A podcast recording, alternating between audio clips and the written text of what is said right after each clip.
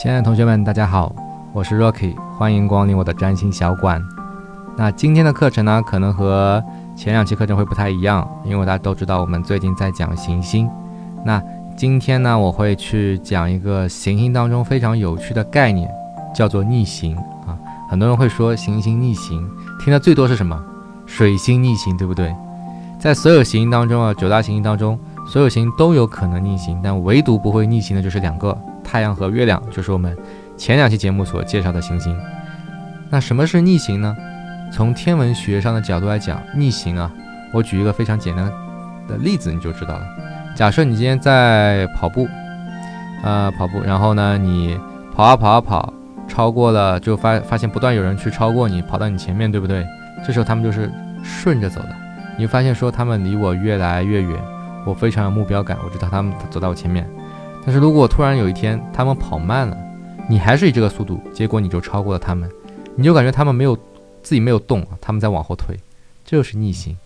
行星呢，怎么可能会完全扭转它的轨道，倒着倒着去绕行呢？这是完全不可能的，只是它相对地球的速度变慢了，所以呢就感觉像是逆行。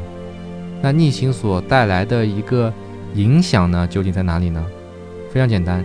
逆行就代表着它的一个转变，内到外的一个转变啊，内到外转变。假设今天啊，今天我们都说水星，水星可能我下期节目会介介绍到，它代表是一种心智，对吧？那如果说正常情况下，水星落在某颗呃星座的星座，就代表说它会以这种形象去表达它的心智。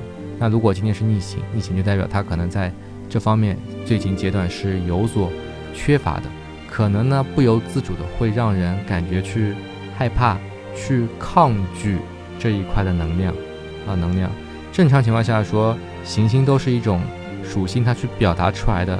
在逆行的时候，它会转到内心，你可能内心自己会去想更多，但是在外面表现时候，可能给人感觉就是这一块做的就不太好。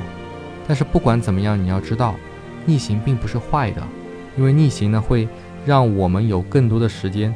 去思考，去独立，从而呢，当他重新回到正轨的时候，重新顺着走的时候，你就能迸发出更大的能量。所以啊，当我们碰到很糟糕的事情，千万不要找理由说，哎，最近我水星逆行。其实他也不知道什什么叫水星逆行，就给自己找个理由说，水星逆行是太不顺了。